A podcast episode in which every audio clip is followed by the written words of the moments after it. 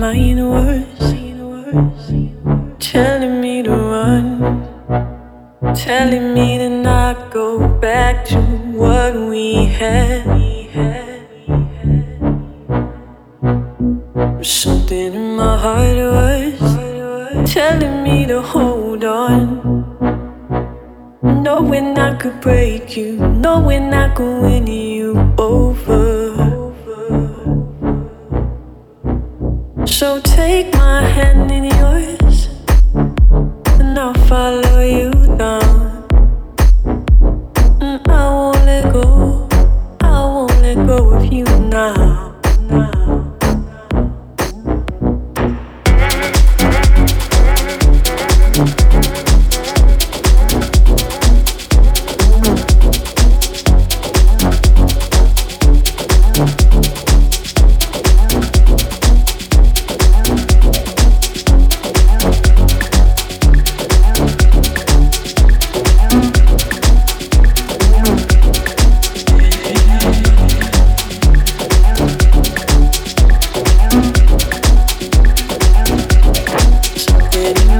My